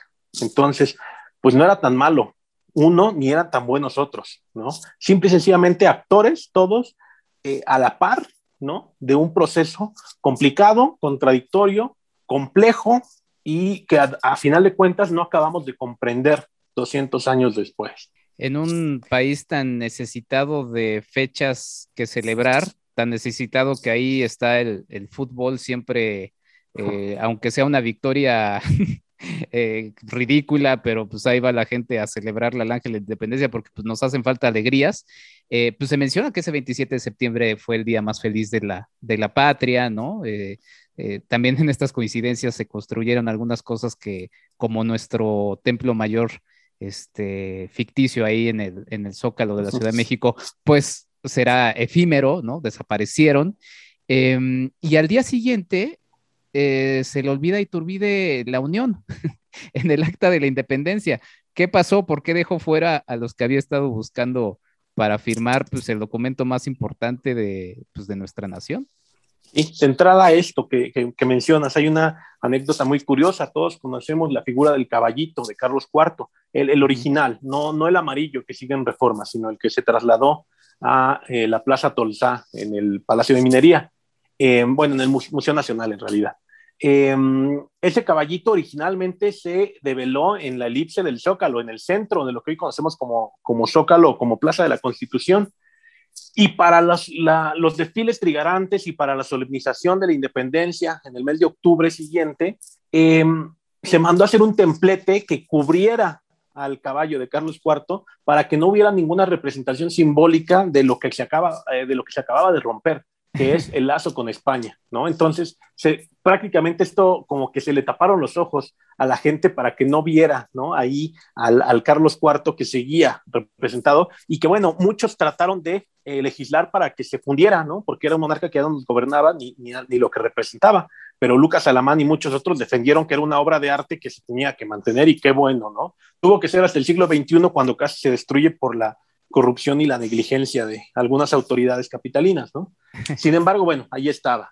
Y entonces, a final de cuentas, sí, se forma, eh, por, por, orden de los tratados de Córdoba, se forma una eh, eh, junta provisional gubernativa, ¿no? Que, en la cual van a estar representados la mayoría de los sectores tradicionales, ¿no? Que son la iglesia, el, ejército, los abogados, el colegio de abogados, los de la universidad y algunos otros sectores, en los cuales no van a figurar los insurgentes. Hay un designio de, Iturbide y, de la dirigencia del movimiento sobre quiénes van a ser los nombrados para, formar parte de, este movimiento, de este, esta junta, perdón, entre los cuales van a estar el militar Anastasio Bustamante, el propio Juan O'Donojú, el último capitán general con el que firma Iturbide los tratados, el obispo Pérez de Puebla, Em, etcétera, muchos personajes. Sin embargo, ni un solo insurgente, como tú dices. Esto se ha visto como pues una traición o como una contradicción, este asunto de la unión, ¿no? Que, que, se rompe. Y pues sí, no, no podemos dejar de observar que dentro de lo bueno que se consigue en 21, también hay cosas malas, al menos a nuestros ojos, que es eh, el, el hecho de que la independencia de 1821 es una independencia elitista, en donde son los sectores de alto rango, los más acomodados del reino, bueno, del virreinato que ahora se convierte en imperio, los que van a seguir tomando las decisiones. Se ha dicho mucho, ¿no? Sobre todo por la literatura, que la Revolución Mexicana no acabó con la, con la mm, eh, oligarquía porfiriana, sino que simple y sencillamente la trasladó a otro sector que igual se mantuvo con el poder. Pues en realidad en la independencia pasa algo similar van a ser los mismos personajes que durante muchos años eh, eh, buscaron este, este aspiración, aspiracionismo para conseguir los altos puestos burocráticos, los que ahora lo van a conseguir. Y en mucho, en mucho se va a olvidar a los grandes sectores populares, ¿no? Se va a olvidar la abolición de la esclavitud en algunos contextos, ¿no? Se va a retrasar, se va a olvidar eh, ciertos repartimientos de, de, de, tierra, etcétera. O sea, va a haber muchas regresiones con respecto a lo que de alguna forma los insurgentes habían comenzado a innovar y que si bien no lo aplicaron de forma uniforme ni generalizada, pues bueno, ya por lo menos habían puesto ahí algunos elementos liberales, ¿no? Sin embargo, pues el movimiento trigarante sí va a acabar degenerando en un retroceso en algunos, no en todos, pero sí en algunos de los más importantes ámbitos de la sociedad. Este episodio sale antes del próximo 15 de septiembre de 1821, iba a decir, de 2021, y antes, obviamente, del 27 de septiembre de 2021. Habrá que estar atentos a cuál es el discurso oficial eh, del gobierno actual con esas dos fechas y sobre todo con el 27 de septiembre, con esto que bien marcas, porque digo, no quiero ser catastrofista, pero cuando se habla de todas estas eh, diferencias sociales, de estas oligarquías dominantes, pues hay un dicho, ¿no? Para todo, para todo hay un dicho, árbol que crece torcido. este, pues así nació el país, justamente como, como bien marcas, Joaquín. O sea, desde ahí, desde el nacimiento mismo del país, y, caray, ni un día se esperaron a, que eh, eh, este bebé tuviera un día o una semana por lo menos de, nada de división. O sea, al día siguiente empiezan todas estas situaciones en fin, una serie de, pensamientos que se cruzan.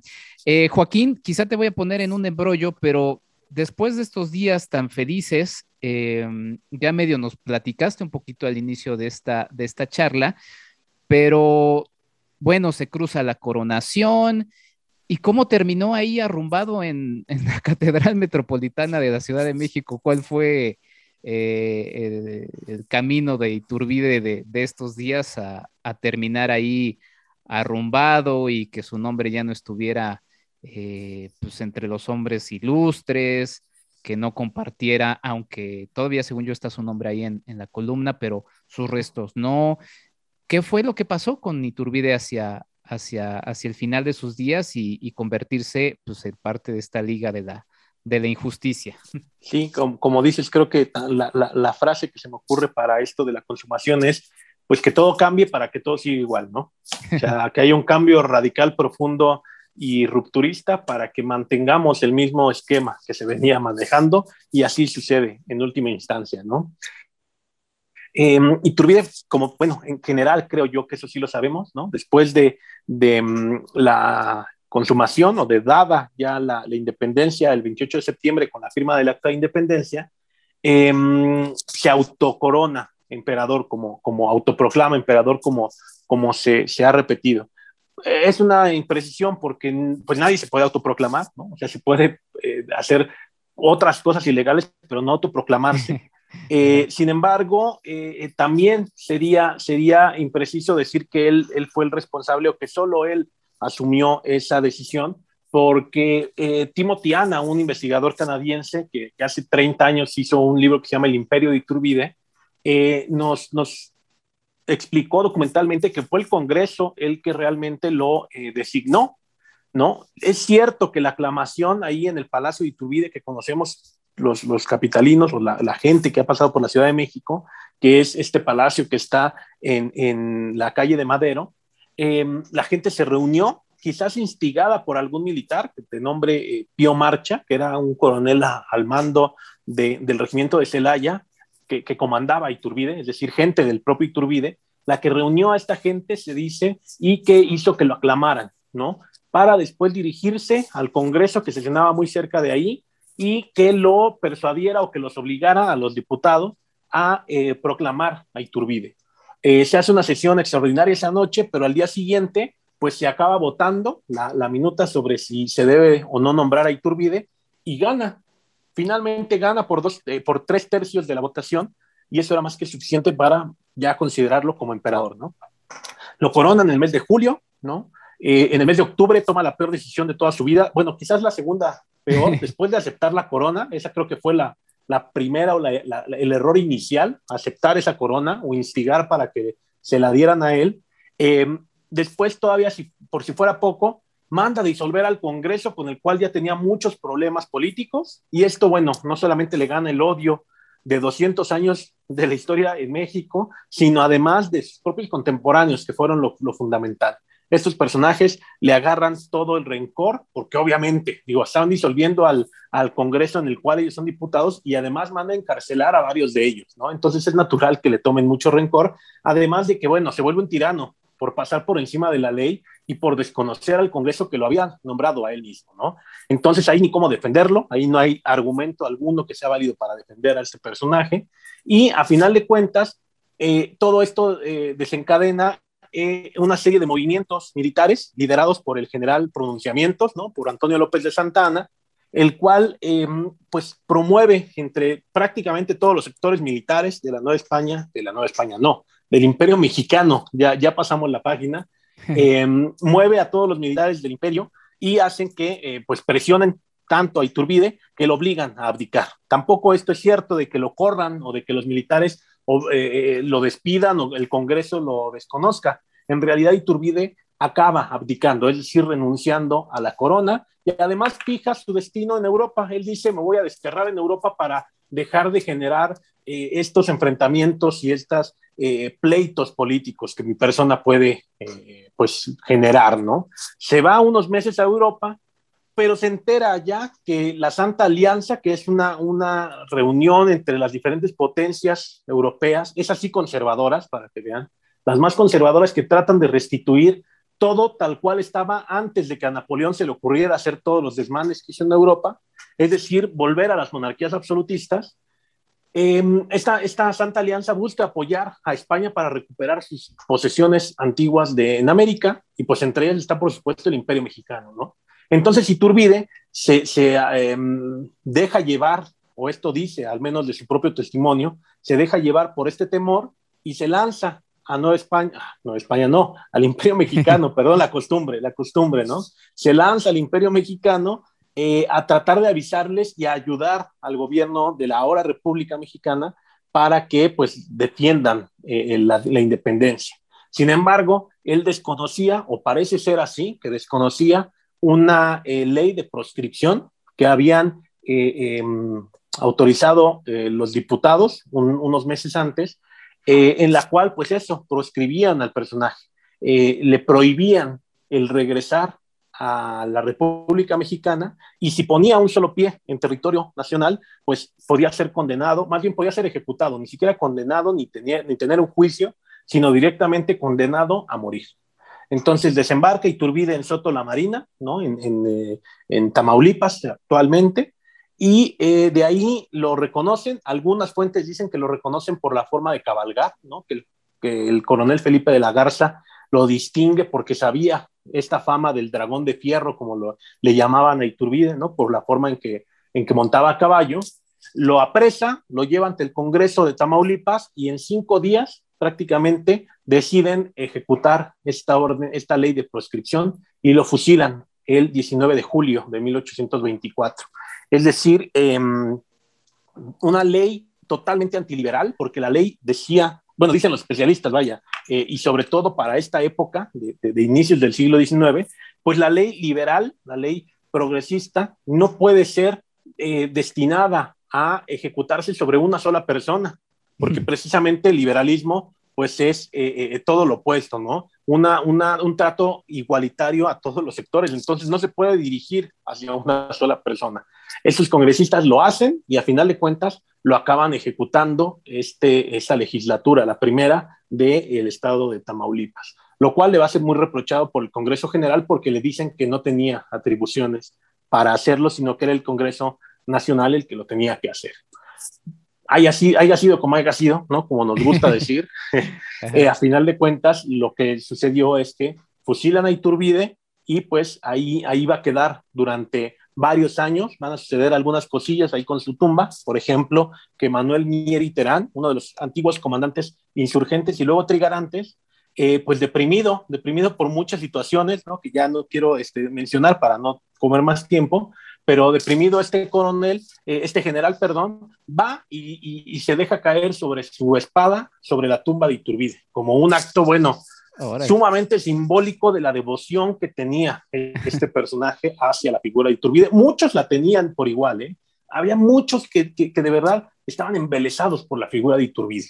O sea, yo creo que al grado de lo que después alcanzó el propio Santana e incluso más, ¿no? Porque Santana, pues era esto, el seductor de la patria, ¿no? Como lo llamó Enrique Serna, pero Iturbide tenía una, una atracción hacia los propios militares muy fuerte.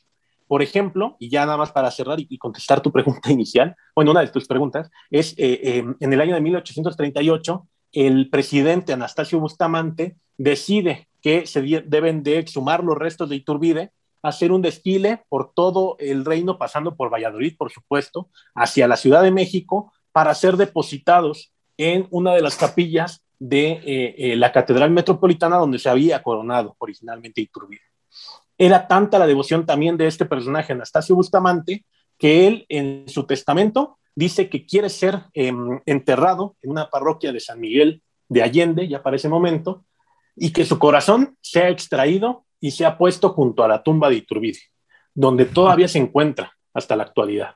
Entonces, de ese grado era la devoción y la, alabanza que, generó entre sus propios militares, bueno, entre los militares de su época más bien, el, coronel Agustín Iturbide, y bueno, quizás así como radical y, polarizado era el amor de muchos personajes, pues también era el odio de otros tantos, que fueron los que acabaron, los que acabaron imponiéndose con esta versión de un Iturbide, pues como decía hace rato, traicionero, ambicioso, asesino y muchas otras cosas más, que, muchas, por, supuesto que, que, lo era, ¿no?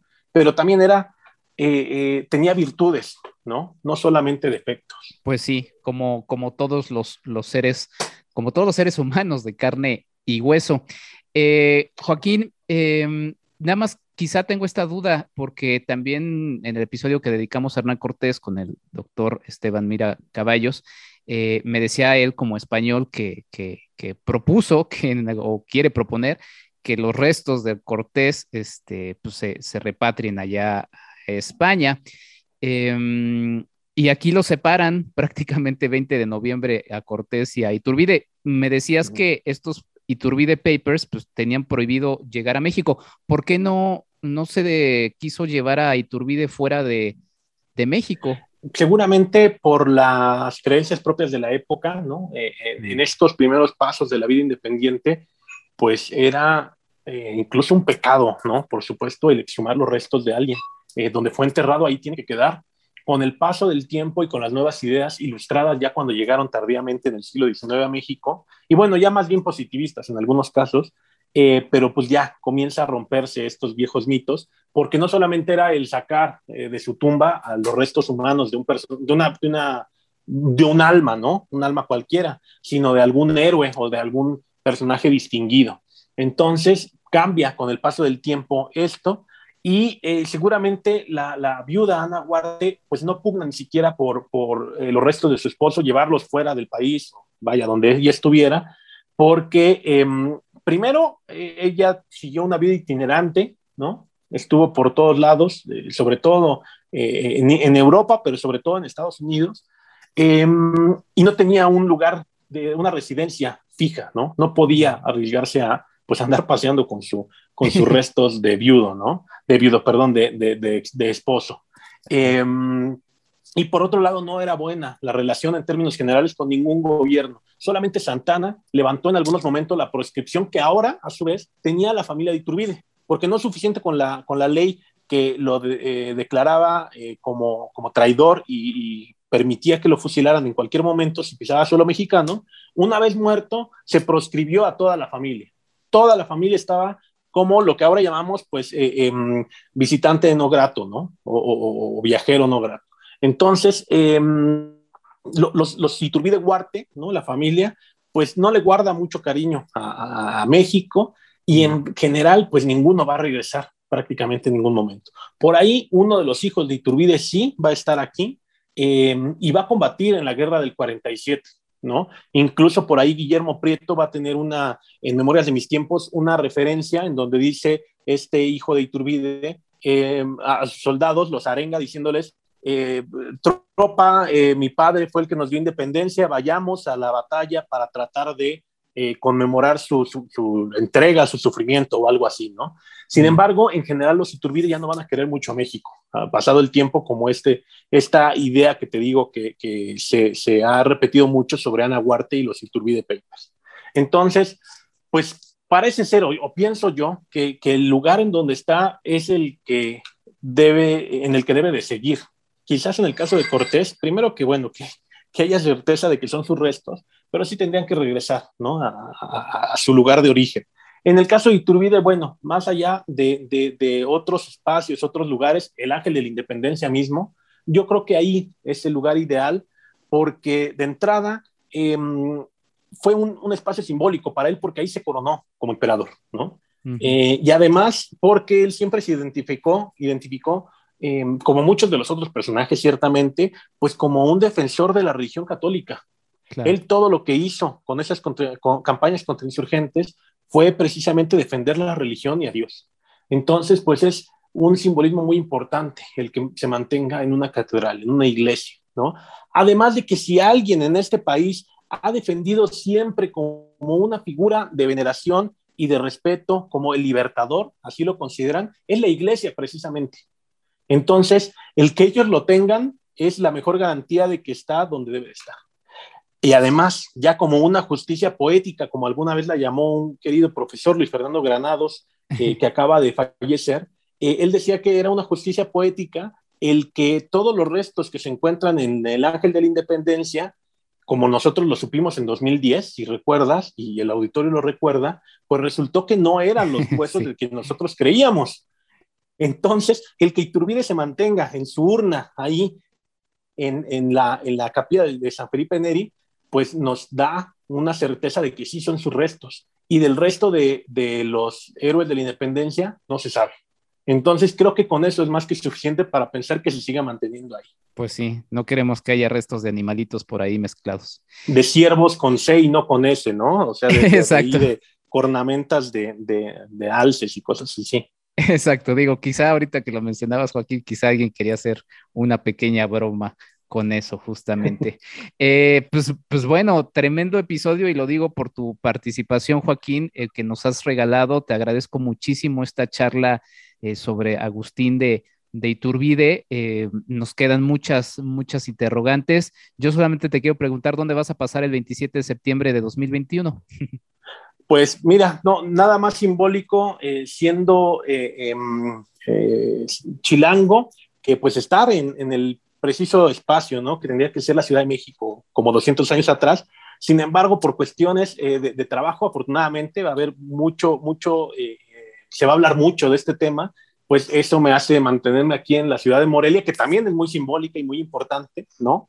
Eh, entonces, pues entre Ciudad de México y, Morelia, seguramente uno de los dos estaré, y además de todo, pues hablando de Iturbide, que es lo, lo que creo que es más, este, Em, es como cuando dicen que, que, no hay mejor forma de pasar un cumpleaños que trabajando, ¿no? Pues en mi caso no va a haber mejor forma de, de celebrar el 27 de septiembre que pues estando eh, hablando, ¿no? Precisamente de este mismo tema y pues de, de, muchos otros, ¿no? Que desafortunadamente por tiempo aquí no se pueden, no se pueden eh, eh, ahondar mucho porque de por sí ya, ya llevamos bastante rato, entonces es un tema inagotable a final de cuentas, ¿no? No, bueno, pues le estás dedicando una tesis doctoral, o sea, así de amplio es el tema.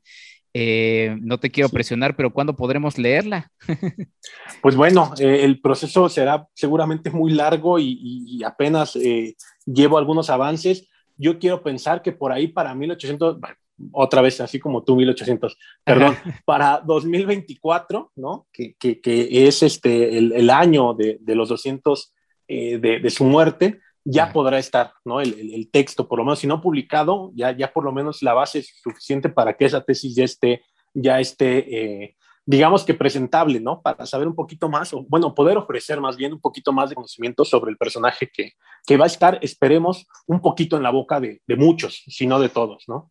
Pues sí. Eh, mm, bueno, parece entonces todavía seguirá el gobierno actual. Dudo que el gobierno actual vaya a mover a Iturbide de, donde, de donde está, pero bueno, pues ya habrá muchos, ah, hay todavía mucho tiempo de México, yo espero, para que, para que siga, para que sigamos eh, esperando mm, pues, nuevas, nuevos cambios en, la figura de, en la percepción de la figura de Iturbide.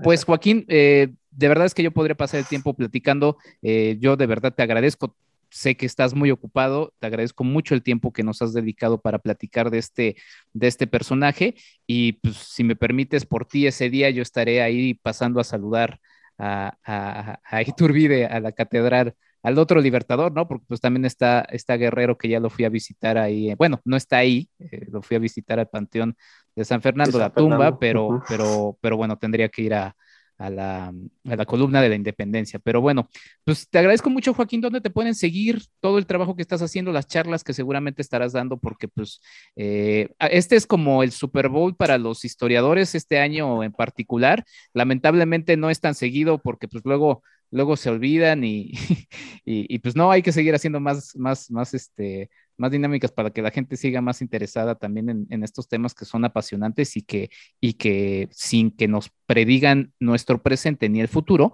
pues sí nos ayudan a comprender mejor de dónde venimos. Precisamente, como dices, es prácticamente el Super Bowl para los historiadores, es la gran fecha de conmemorativa. Sin embargo, también tendría que serlo para la gente en general, porque digo, siempre que empieza septiembre, que pues, no, no, por nada, ¿no? Le llamamos el mes patrio, comienza una diferente percepción para nosotros.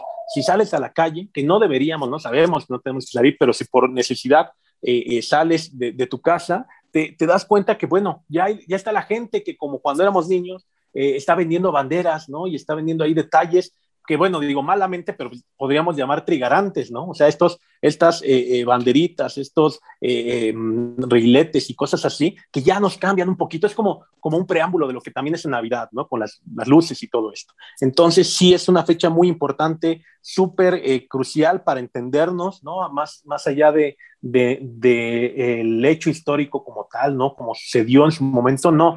¿Qué, ¿Qué, tanto nos habla a nosotros en nuestro presente estos hechos del pasado, ¿no? ¿Qué tanto de ello nos hacen ser lo que nosotros somos ahora, precisamente?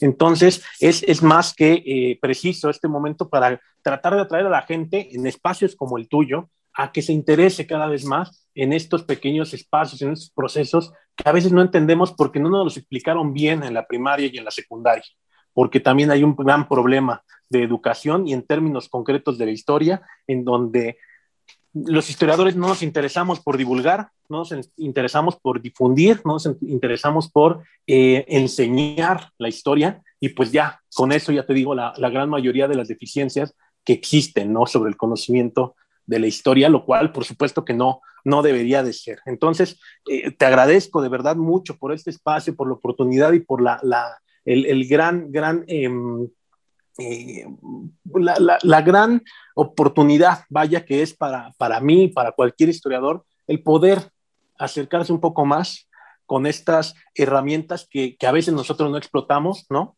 Para que la gente, pues, nos escuche, ¿no? Porque más allá de una clase o de una, un auditorio lleno de gente que, que esté interesada en historia, pero que no, eh, eh, digamos, no vaya más allá, el conocimiento, pues hace que este sea estéril, que todo lo que investigamos y descubrimos se vuelva eh, absurdo, porque de nada sirve publicar un artículo, un libro, una tesis, o lo que sea, si nada más se va a quedar entre historiadores, ¿no? Entonces, es el gran espacio, eh, esta coyuntura de 2021, para poder hablar de, de, estos temas y esperemos que no pase tan rápido de moda, ¿no? Que ya en octubre de 2021, para los que nos estén oyendo en el futuro, ya sabrán que, en qué resultó todo, pero eh, que ya en ese mes ya no se haya olvidado todo lo que hemos hablado durante estos meses y que va a tener su culminación en el mes de septiembre y, eh, y otra vez se vuelva a quedar en el olvido, no solo Iturbide, sino el resto de la historia de, la independencia y en general de México, ¿no?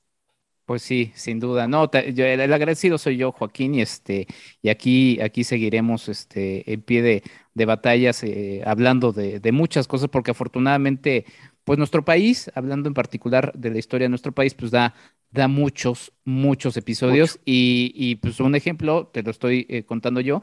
Eh, septiembre no me da basto, o sea, yo podría seguir grabando, grabando y grabando episodios, nada más que necesito eh, mecenas que se unan a mi Patreon, patreon.com, diagonal Enrique Figueroa MX, para que podamos seguir teniendo forma de, de, hacerlo, pero la verdad es que por ánimos no, no, no acabamos, podemos eh, hacer los episodios que sean. Te preguntaba dónde podemos seguir tu trabajo también para seguir tus charlas. Sí, claro, digo ya en los tiempos actuales y sobre todo pues en nuestras generaciones, como bien lo muestra este podcast, pues ya son las redes, ¿no? En donde nos movemos y en donde además es el espacio que ha venido a cubrir lo que antes era una charla, una conferencia, un ciclo de, de, ponencias, ¿no? Que eran presenciales, pues ahora ya en las redes estamos inundados. Eh, mi, mi, Facebook principalmente, que es donde más eh, comparto estos contenidos, que es eh, con mi nombre, Joaquín Espinosa, con, con S, ¿no? Y sobre todo ya en términos académicos, seguramente las personas que, que están cercanas a cualquiera de las disciplinas ¿no? de, de, de, la historia eh, sabrán la maravilla que es la plataforma de academia.edu, ahí eh, eh, con mi nombre, ¿no? Si, si ponen academia.edu, Joaquín Espinosa, están la gran mayoría de las cosas que yo he escrito, ¿no? Para que puedan este, echarles un, un ojito, espero que les, que les agraden. Y pues el mes de septiembre, como ya dices, Enrique, ¿no? O sea, estamos saturadísimos, ¿no? En, ya prácticamente pasando el 16 de septiembre, como, como este año es tan particular hacia la consumación, prácticamente las dos semanas posteriores se van a llenar, ¿no? Desde el 20 hasta el 30, hasta el 30 de, septiembre va a haber muchísimas charlas y que las sigan, ¿no? A quienes están oyendo en la primera o los primeros días de emisión de, de este podcast, pues que, que, traten de empaparse lo más que puedan, ¿no? Hay de todo tipo y de toda calidad las charlas, pero entre más vean, entre más lean, por supuesto, y entre más investiguen por su cuenta, eh, más se van a poder generar su propio criterio, para que a nosotros no nos crean, ¿no? a nosotros cuestionennos todo lo que les digamos, pero con herramientas, con argumentos y sobre todo con conocimiento que se vayan adquiriendo de confrontar una y otra eh, fuente, en este caso, pues eh, libros de historia, documentales, ¿no? El INA está haciendo cosas muy interesantes y prácticamente todas las instituciones educativas están realizando eventos conmemorativos en donde muchos y la gran mayoría de, de los participantes somos historiadores, ¿no? Pues sí, sí, así es. La verdad es que es un gran, un gran momento para, para estar presentes. Y bueno, en la plataforma que ya mencionaba Joaquín, eh, descargué un, extracto del libro Los Tratados de Córdoba y la Consumación de la Independencia. Lo estaba degustando en el, en el metro porque, pues sí, por la necesidad hay que salir. Eh, coordinado por Luisa Canela Morales y Héctor Strobel. Y ahí hay justamente un texto de Joaquín que, que los invito a, que lo lean. Eh, por lo menos es el que pude, el que pude descargar. Es Agustín de Iturbide, el comandante contrainsurgente 1800 1810, 1820. Y pues bueno, Joaquín, ya en algún momento hagamos ese episodio sobre el infortunio de las emperatrices, que, qué cosa, qué historias de las dos. Este, no conocía yo el de, el de, la viuda de Iturbide, eh, sí, más obviamente Carlota y, los mitos de que si tenía un muñeco al que le llamaba Max y todas estas cosas. Enloqueció, ¿no? Exacto, enloqueció y, y, sí, como dices, duró tantísimo y como una mujer muy poderosa, ella sí con mucho dinero y, pero sin poder usar, en fin, qué, qué, qué, cosa, qué cosa. Eh, yo creo que por eso no hemos tenido un tercer emperador. ¿No? Que es, sí, claro, ninguna, ninguna se ha atrevido a ser emperatriz de México. Exactamente. Sí, si acaso alguien se lanza, será, será este soltero. Pero bueno. Soltero. Eh, que bueno, podríamos también hablar de las, de las mujeres de los, de los presidentes, pero bueno, ya me estoy metiendo en más cosas. Joaquín Espinosa Aguirre, te agradezco mucho eh, por este episodio de Agustín de Iturbide y justamente ya habías mencionado al doctor Rodrigo Moreno él nos eh, deleitará también con un episodio sobre pues, la consumación de la independencia, porque se nos fueron muchas cosas en el camino, pero pues la verdad es que por eso vuelvo a repetir, eh, por eso lo vuelvo a repetir, que este, que, que pues te estás echando una tesis doctoral que le estás trabajando muchísimo sobre, sobre Iturbide y no será el punto final seguramente de tu investigación sobre Iturbide, todavía seguirá mucho trabajo posterior. Pues muchas gracias Joaquín y, felices 200 años de, de México como nación. Muchísimas gracias a ti por el espacio y qué bueno que ya después de todo este tiempo la gente haya seguido conectada y que llegue hasta este punto. Es, es, es eh, el mejor resultado que podríamos pensar tú y yo, ¿no? De que no, no los aburrimos y de que pudieron aguantar hablando, eh, escuchando sobre Iturbide hasta, hasta este minuto, ¿no? Entonces, muchísimas gracias otra vez por la oportunidad y, adelante con este increíble proyecto que tienes, que, que tenga mucho más éxito todavía. Muchas gracias, Joaquín. Muchas gracias. Eh, justamente en las estadísticas, siempre que termino las charlas es donde llega la mayor parte de la gente y en mis recomendaciones y en mi despedida ya, ya no me escuchan. Quédense un ratito más. Vienen cosas interesantes. No, no, no me tardo mucho más tiempo. Gracias, Joaquín. Hasta la próxima. Hasta pronto. Muchas gracias. Nosotros continuamos con lo que sigue. Nuestra recomendación para el fin de semana. Más allá de los mariachis, inclusive del son jarocho y del guapango, hay más música mexicana. Inmersos en pleno mes de septiembre, mes patrio en México, se me ocurrió que es buena idea la de repasar otros sonidos no tan manoseados como los ya mencionados. Para empezar, la primera pregunta que me hice a propósito del tema del presente episodio fue, ¿qué se escuchaba en tiempos de la transición de la Nueva España a México? Una respuesta nos la ofrece el acordeonista mexicano y productor independiente Antonio Barberena. Antonio, discípulo del maestro italiano Sergio Rizzardi, se ha especializado en la música mexicana del siglo XIX. Escritor e investigador de temas musicales e históricos de México, Barberena nos regala en su más reciente producción una pista de la respuesta a mi pregunta. Bajo el nombre Alba Patria, música del ocaso nuevo hispano y la independencia de México, Antonio Barberena nos regala 44 extraordinarios temas que nos ayudan a imaginarnos a qué sonaban los últimos años de la colonia española y los primeros del México independiente. La música de Alba Patria es la que seleccioné para musicalizar los fondos de este episodio. Otros títulos del acordeonista mexicano son Don Porfirio, la música de su tiempo, música mexicana del siglo XIX, Soiré, un baile en el porfiriato, música mexicana del siglo XIX, y Tehuantin, música en tiempos de Moctezuma y Cortés, entre otros. Para no alargarme más, les dejo con El Barbero de Sevilla, Obertura, track inaugural del Alba Patria de Antonio Barberena.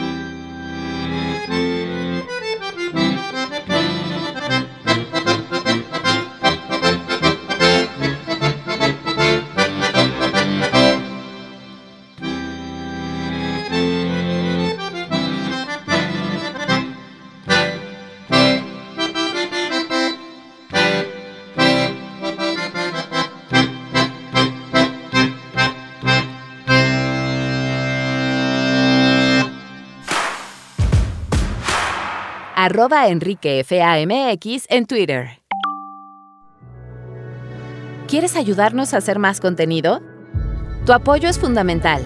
Entra a www.patreon.com diagonal Enrique Figueroa MX y elige entre las muchas recompensas que tenemos para ti. Desde un agradecimiento en este podcast hasta tu participación en un cineclub en línea donde tú puedes elegir el tema. Además de 50% de descuento en nuestros cursos, talleres y tours. Únete, sé parte de esta comunidad. Y así llegó este episodio dedicado a la figura de Agustín de Iturbide. Muchas gracias a mis Patreon, muchas gracias Ligia Plácido, muchas gracias Claudia Villegas y muchas gracias a ustedes que llegaron hasta el final de este episodio. Así es, estaremos publicando muchos episodios en el mes de septiembre, los días lunes y también los días jueves, los días jueves con algunos especiales porque sí, septiembre loco se llena de distintas efemérides. Desde luego que dedicaremos un episodio más, nada más y nada menos que a la consumación de la independencia de México. Así es con el doctor Rodrigo Moreno, ya lo anticipé anteriormente. Sin más, mi nombre es Enrique Figueroa Anaya, espero que tengan un muy buen inicio de semana. A la gente que nos escucha en el futuro, espero que tengan lo que sea de su día de la semana. Yo los escucho hasta el siguiente episodio. Hasta la próxima. Esto fue el podcast de Enrique Figueroa MX. Hasta la próxima.